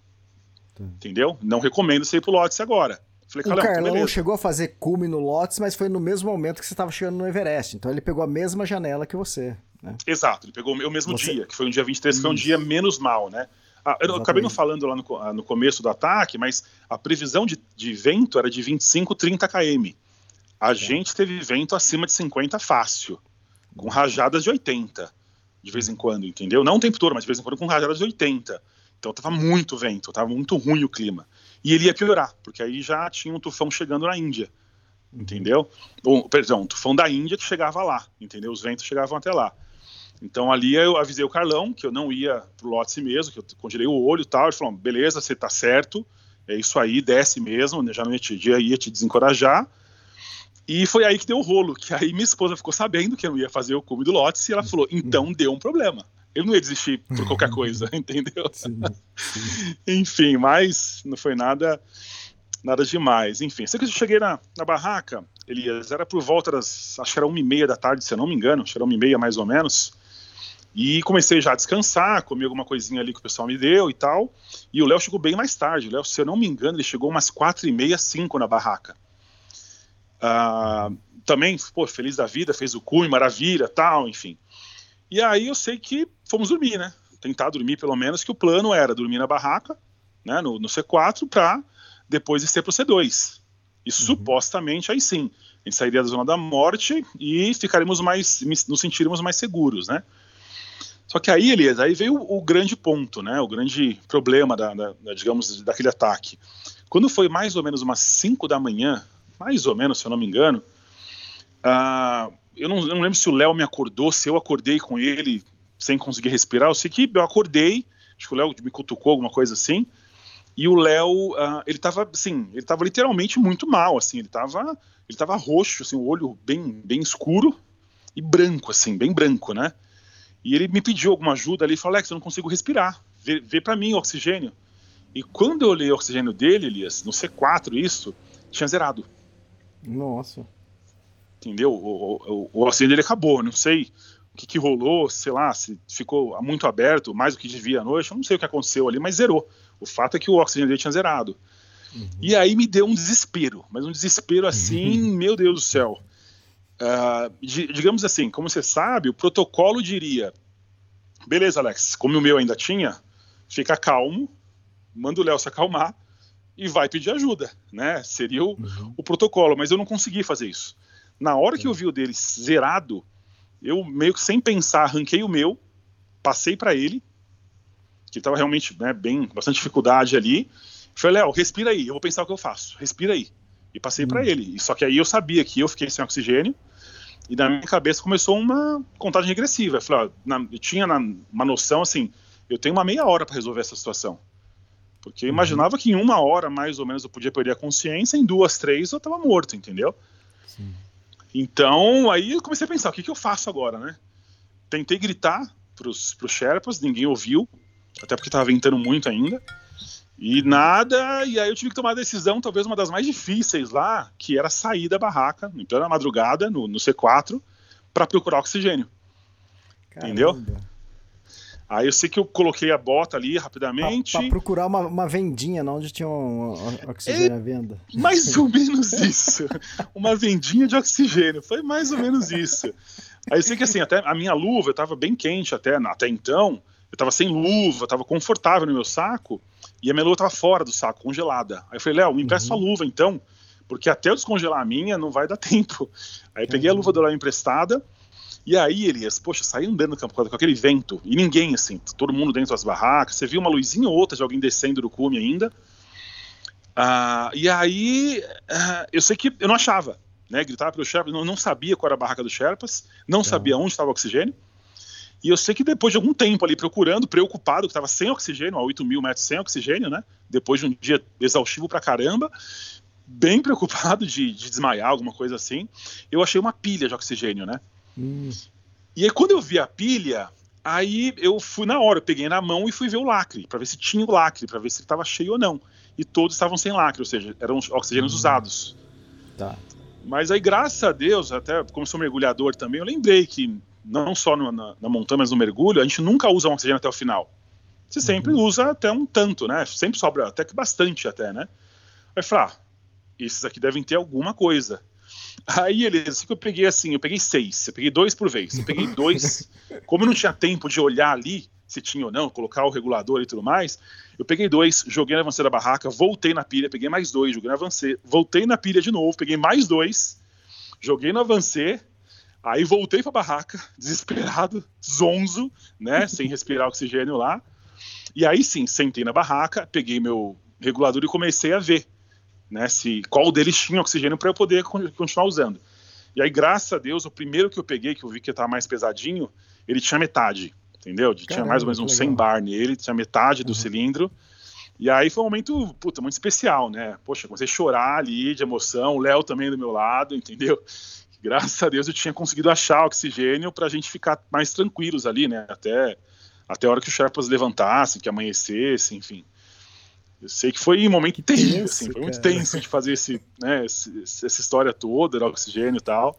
Mas graças é, então, a Deus deu certo. A gente eu... tem que pensar que você tá a 8 mil metros de altitude, né? Você não tá no, brincando ali no, no, no acampamento de férias, né? Então, não, sem dúvida. 8 mil é tudo muito difícil, né? O medo, a, na, na, minha, como eu te disse, na minha cabeça, para mim, eu tinha um, um, reloginho correndo ao contrário. Entendeu? Sim. Ó, seu tempo tá acabando. Se eu não resolver isso logo, você pode desmaiar, e se você desmaiar, acabou. entendeu? Uhum. Sei lá se alguém ia me ajudar ali, como que ia ajudar, ou sei lá, né? Então foi, enfim, foi muito, muito tenso mesmo esse momento aí. Talvez o mais difícil na montanha foi esse, é, esse momento aí que eu vi uma, um perigo iminente ali, né? Uhum. E aí, acordou que horas? Que horas começou a descer? Aí, ah, por volta das oito, oito e pouco, os Sherpas chegaram na barraca, né, aí avisamos eles da, do problema com o oxigênio, aí na hora já vieram, aí sim, trocaram os oxigênios, né, me deram, deram novos para mim e para o Léo, ah, durou até pelo menos umas oito, nove da manhã, e aí, assim, Elias, aí aquele negócio, sabe? Fim de viagem, que tá tudo certo, é só, é só ir embora, sabe? É uma sensação meio única até. Se descendo, se desce leve, Elias. Nossa, se desce. Né, que a gente conseguiu descer o C4, o, tempo tava, tava ventando, mas estava sol, tava, tava um dia bonito até, a gente descendo e. Enfim, então foi, foi muito gostoso. A gente conseguiu descer umas nove da manhã, mais ou menos, e foi rapidinho, nossa. A gente, acho que em uma hora, poxa, uma hora e meia no máximo. A gente passou pelo campo 3, passamos direto, né? Nem paramos no uhum. campo 3. Uhum. Passamos pelo campo 3 e mais ou menos demorou umas três horinhas, se deu isso tudo, lá do, do campo 4 até o campo 2, entendeu? Descemos bem, bem rápido mesmo, e aí sim, no campo 2, aí rolou aquela comemoração toda, eu lembro da imagem, o Ziller estava no campo 2 e ele não parava de chorar. Ah, é? Ele chorou o dia todo, que ele já tinha descido antes, né? Desceu um pouco antes da gente. E uhum. ele estava chorando lá e continuou. Mas foi emocionante para todo mundo, né? Todo mundo super feliz ali, que, enfim, é, além do cume, né, dos cumes feitos, assim, tá todo mundo bem, com saúde, ninguém tinha se machucado, grave, enfim. Então foi um momento maravilhoso ali no campo 2 e que a gente passou já começando a comemorar, porém, a gente sabia que, opa, calma, ainda não uhum. acabou. Temos mais uma passagem pelo Cumbu, né? E para realmente se sentir seguro, né? Uhum. Enfim, mas aí foi tranquilo. Passamos o dia no campo 2 e no dia seguinte a ideia era descer para o campo base, né? Tá. E no campo base, que onde acabou tudo, encerrou, né? Não que encerrou, né? Encerrou a escalada, né? Porque você, depois você tem que voltar tudo ainda pro Brasil. E ainda teve perrengue no campo base? Teve, Elias. É claro que é um perrengue bem mais controlado, né? Porque assim, uhum. nós chegamos no campo base e até a, a, expedição em si teve um detalhe, né? Porque o Ziller teve algum problema na costela, eu não sei até hoje se ele chegou a quebrar, uhum. se foi um desconforto, enfim. Durante o ataque ao cume, eu sei que ele não se, se sentiu bem no campo 2, o Gustavo, né? E ele ficou lá. Então desceu todo mundo pro base e ele ficou. Só que a gente sabia, a, a, esperança dele, se eu não me engano, era pegar um helicóptero no mesmo dia, o helicóptero de resgate. Ele acionou o resgate, né? Só que não rolou do helicóptero pegar ele naquele dia, todo mundo desceu, né, todos os, todo mundo da expedição, ficou só acho, um ou dois Sherpas lá com ele. E aí, Elias, como já era de, é previsto, o tempo fechou. Mas não fechou mais ou menos, fechou, fechou. Tudo, a montanha inteira. Você não via mais nada, era só nublado. Todo dia a gente acordava no campo base, a gente ficou preso lá uns cinco dias, se não me engano, quatro ou cinco dias. A gente acordava com 20 centímetros de neve na porta da barraca, no campo base, isso. Então, assim, ninguém mais subia para o 1, ninguém mais descia para o 2, ninguém mais descia. Ah, inclusive teve avalanche no, na, no paredão do Lotse, e essa avalanche até tirou as cordas fixas que, tavam, que estavam lá no, no paredão do Lotse. Então fechou, realmente o tufão se confirmou. E tanto que eu te falei, pra gente a temporada tinha acabado, né? Depois é. que o, o Ninsdijk forçou a barra lá e conseguiu mais uma janela, mas tecnicamente tinha acabado a temporada. E aí ficamos nós uns 4, 5 dias entre aspas, presos no campo base, que não podia voltar. Né? A gente não tinha opção de descer a pé, porque as lodges tinham fechado né, por conta do Covid. A única opção de descer de helicóptero, só que não tinha teto para sair de lá, né? Então ficamos lá uns 4, 5 dias, só que assim, Elias, sendo bem sincero, foi gostoso, não foi ruim. Você tinha cumprido a meta, né? Não, cumprimos a meta, assim, poxa, é maravilhoso. Fazer um cume já é bom. Um cume do Everest, então, é inexplicável.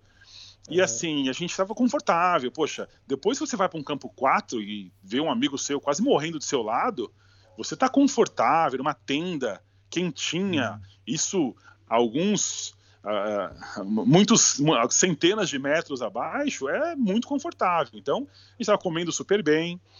E até a gente começou a preocupar que assim, eles começaram a acabar alguma, algumas, algumas comidas, né? Então, Sim. sei lá, por exemplo, tinha sei lá, refrigerante Ah, tinha até um certo ponto, aí acabou o refrigerante. Aí tinha Uhum. batata, batata, ah, agora acabou a batata. Então a gente começou a ver a comida acabar em, algum- em algumas, né? Não faltou comida de forma alguma, mas algumas iam acabando. Então a gente falou, opa, tomara que eu não fique muito tempo isso aqui, porque senão daqui a pouco não tem comida, né? Exatamente. Enfim, e, aí passamos ali vocês uns preso, quatro, cinco dias. Vocês presos ali na base, o Ziller preso lá no campo 2. Rapaz, é, melhor um dia ele te contar essa história, né? Poxa, não- Isso, exatamente. longe de mim querer contar o que aconteceu com ele, só ele sabe, mas pelo que eu fiquei sabendo bem, muito por cima, ele passou um perrengue forte lá. Realmente a comida acabou, acabou assim lá no campo 2, não tinha como levar a comida nem nada, o helicóptero não podia buscar ele, e o tempo que a gente passou bem confortável no campo base, ele passou sofrendo no campo 2 lá, e com dor ainda na costela, que estava machucado e tal, enfim. Então ele estava lá, a gente tem- de vez em quando dava um sinalzinho de rádio para passar uma informação, mas até isso era meio, meio tenso, porque ah, não tinha internet, o sinal de rádio ficava ruim, porque baixou um baixou uma, uma, uma, um- tipo uma nuvem né, de baixa pressão lá que fechou o tempo total, você não via nada todo dia, tempo fechado, nevando muito, enfim. E aí foi É. isso. Bom, aí, na verdade, aí quando conseguimos sair, tivemos mais um mais um, um castigozinho, mas também foi bem tranquilo. Ficamos mais alguns dias presos na em Katmandu. Porque Ah, aí foi, tá. chegamos em Katmandu, depois que né, o tempo abriu um pouco, e aí o Covid fechou o negócio, né? Ah, Fechou.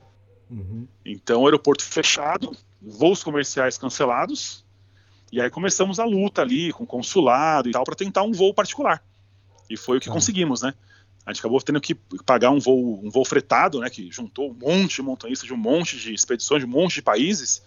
E a gente teve que pagar um voo fretado de Katmandu até até o até o Catar. Até o Qatar. É, aí, do, aí do Catar pegamos o voo original para vir para o Brasil, mas para sair, de, sair lá de, do Nepal só com esse voo fretado, né? E aí juntou, inclusive encontramos o Max, né? O, o Máximo tava, também estava lá guardando esse voo aí, então juntou Uhum. uma galera nesse voo aí para sair, de, sair do Nepal.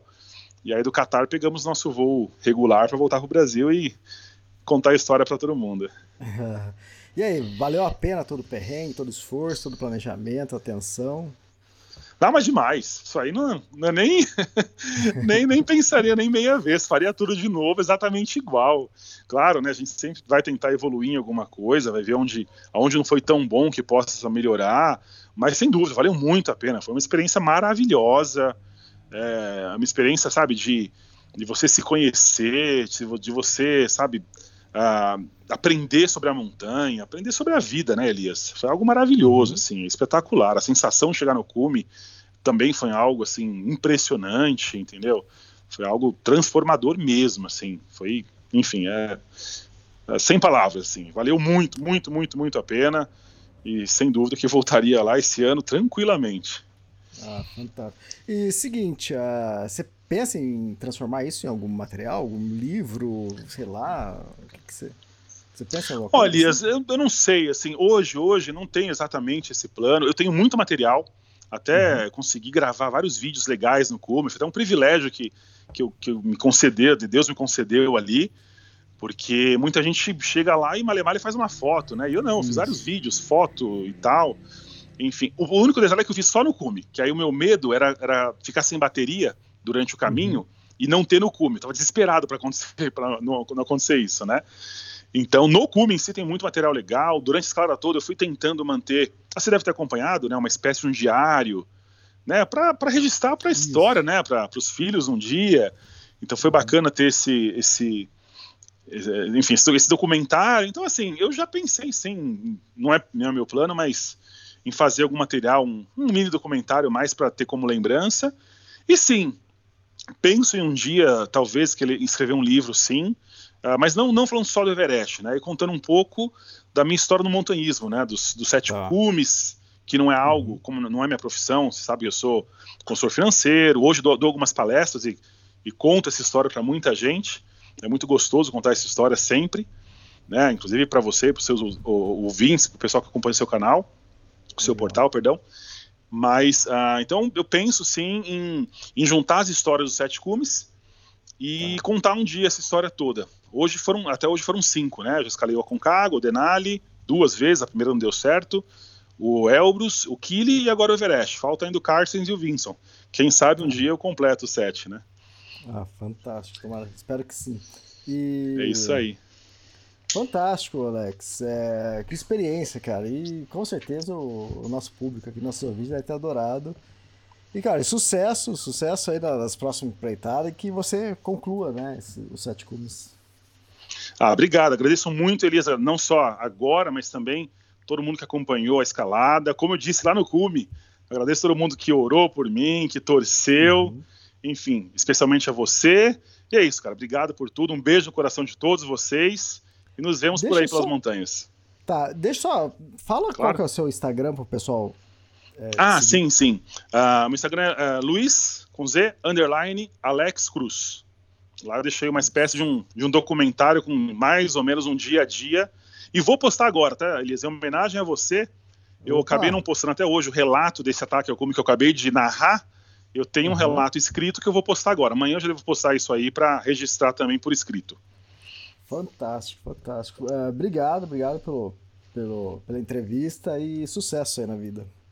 Obrigado, Elias. Forte abraço a você e a todo mundo que está acompanhando a gente. Um abração. Valeu, obrigado. Feliz Natal. Valeu, tchau, tchau.